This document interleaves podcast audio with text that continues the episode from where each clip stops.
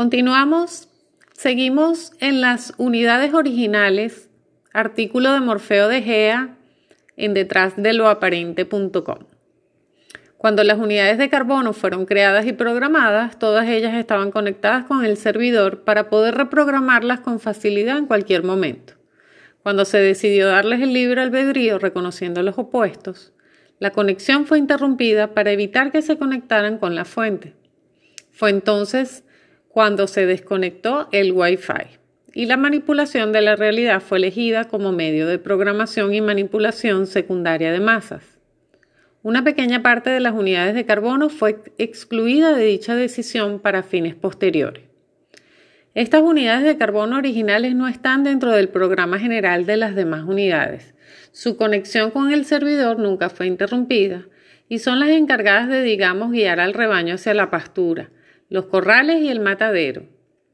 Son la cara visible del poder oculto y son representantes incondicionales de los amos, forman parte de familias poderosas del poder y de la monarquía, y siempre ocuparon los mismos lugares generación tras generación.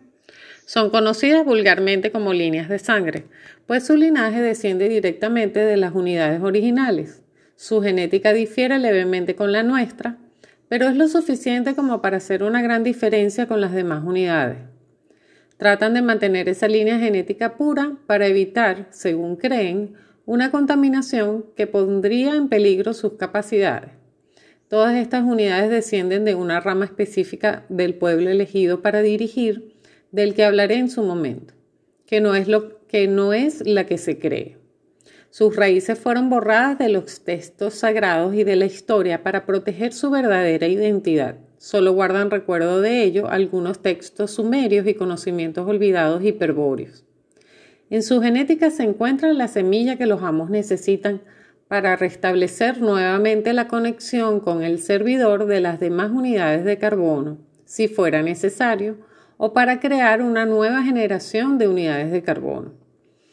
Tienen la capacidad de que las demás unidades los admiren y los mantengan, pagando con sus impuestos sus suntuosas vidas. Son reyes virtuales de un mundo virtual es el pago de los amos por su incondicional servicio. Manejan energías que son patrimonio de la realidad general obtenidas con rituales y sacrificios en la realidad subjetiva. Son los supuestos herederos del poder de los amos sobre la tierra. Herederos entre comillas. Pero también son engañados porque ellos nunca lograrán ser libres, pues su ser, entre comillas, es propiedad de los amos bajo contrato irrevocable desde el momento de su creación. Las unidades originales siempre existieron y existirán. Están en nosotros aceptarlas o no, porque somos los, los que le damos su fuerza a través de nuestros actos y energías. Ellos son lo que son por decisión y mandato de los amos, pero hacen lo que hacen por consentimiento de sus súbditos. Las unidades de carbono comunes. Borregos alucinados por su ilusorio resplandor que siguen a los falsos pastores hasta el acantilado sin titubear. Solo la conciencia del ser y la conciencia con la fuente a través del amor nos liberará de la caída, otorgándonos la libertad y la justicia.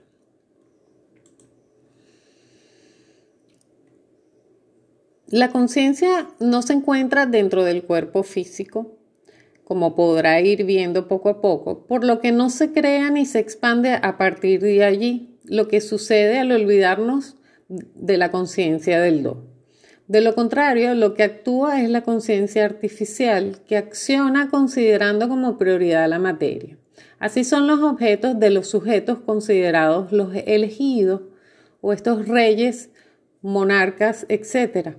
Si esos que se rigen por el Talmud, donde usted y yo somos para ellos Goyim, animal no mejor que cualquier otro que usted encuentra ahora mismo en la selva, lo que los hace superiores y con supuestos derechos sobre nosotros y niños, tan aberrantes que solo me queda sugerirle, si no lo he hecho ya, que lea el Talmud para que vaya aterrizando con mayor premura. Cuando el humano cree que es solo carne y hueso y desconoce que es conciencia y energía, luz, Sucede que es muy difícil dar y percibir objetivamente, pues estamos influenciados por el entorno. por el interlocutor, condicionantes endo y exoenergéticos diversos fuera de la esfera de conciencia de sí mismo, que determinan que las cosas sean realizadas de una u otra manera a través de la energía causa-efecto. No se puede manejar afuera lo que no se ha trabajado adentro controlando y dominando primero, como mencionamos en el último podcast, el miedo interno.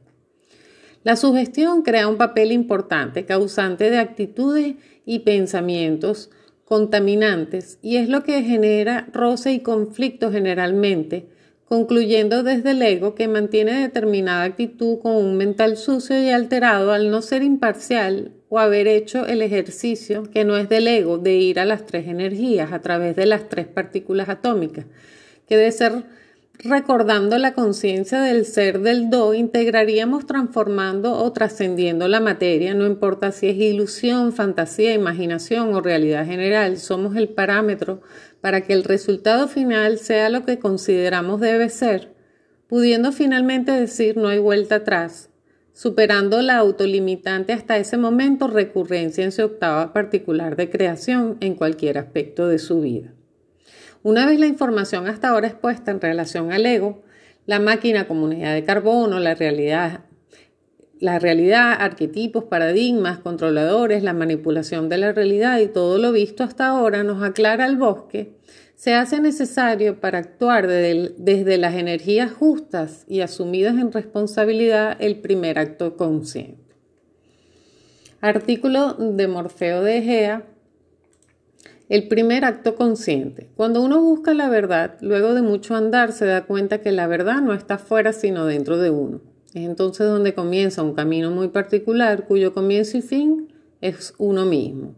Yo lo llamo el camino de la cinta de Moebius, pues uno recorre simultáneamente dos universos o realidades que se unen en uno solo, el exterior y el interior, la realidad subjetiva y la realidad general. En ese universo particular, la conciencia va tomando forma y expandiéndose poco a poco, acercándose al ser, que se encuentra en ese punto de quietud, esperando ser encontrado nuevamente. Cuando es hallado tan solo por uno de los infinitos puntos de conciencia de la esfera, el primer acto consciente se manifiesta y ya nada es igual a lo que era. Ese acto consciente es el que define todos los actos posteriores, porque es el primer acto que no fue decidido por el ego, es el primer acto decidido por el ser y su pequeñez refleja su grandeza ante el universo. El primer acto consciente es un acto de amor desinteresado, cuya energía atrae la atención de todos los demás puntos preguntándose qué pasa. La, esfera de conciencia todavía no está revertida, pero más y más puntos se van uniendo a la cruzada queriendo sentir y compartir esa energía sanadora. En el momento en que el primer acto consciente se produce, comienza a manifestarse el espíritu. Su formación está en proceso desde el momento en que se comienza la búsqueda. Sin él no se podría llegar a encontrar al ser, pues es el cuerpo de enlace, la brújula que guía en las aguas de la ignorancia el camino hacia su encuentro.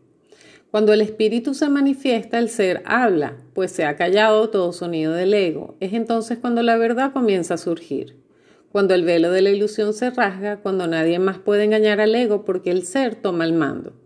Cuando mirando a los ojos a alguien sabe realmente quién es, cuando las palabras justas salen de su boca cuando es necesario, cuando puede discernir correctamente entre los opuestos, cuando sabe cosas que nadie le enseñó, cuando comienza a ser humano. Ese primer acto consciente es perdonarse a uno mismo, el perdón divino, el acto de amor más pequeño y grande a la vez. Yo me perdono de toda culpa, errores y sufrimientos porque no fui consciente hasta este momento de mí mismo. Es la extrema unción del ego y el bautismo del ser. Es lo que le ocultaron por siglos las religiones, escondido entre los misterios, porque desde ese momento ninguna institución o representante es el intermediario. Porque usted es Dios manifestándose, claro está que solo un bebé llorando.